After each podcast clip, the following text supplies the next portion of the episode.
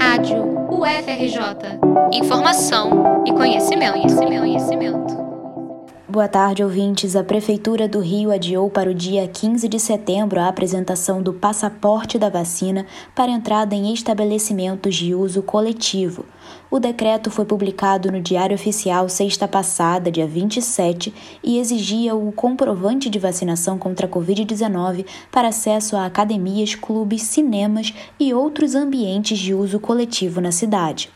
A medida teria entrado em vigor ontem, mas foi adiada devido à instabilidade do Conect SUS nos certificados de vacinação.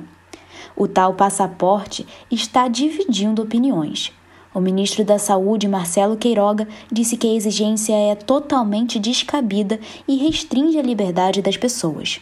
Temos que ter protocolos, protocolos de segurança e dar segurança à nossa população e fazer a campanha de vacinação que nós estamos fazendo. Essas medidas pontuais que municípios lançam pouco ajudam ao enfrentamento à pandemia da Covid-19. Você começar a restringir a liberdade das pessoas, exigindo passaporte, carimbo, querer impor por lei uso de máscaras para estar tá multando as pessoas, indústria de multa, nós somos contra isso.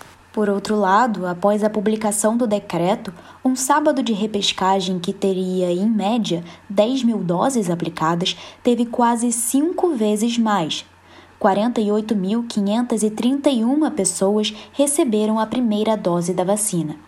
Cinco dias depois, o número de cariocas com a primeira dose pendente caiu cerca de 20%.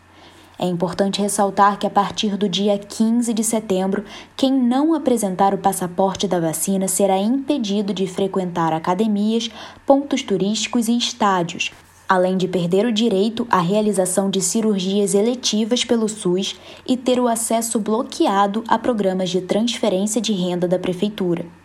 Repetindo, o Carioca tem até o dia 15 de setembro para colocar em dia a vacinação contra a Covid. Elisa Donato, para a Rádio FRJ.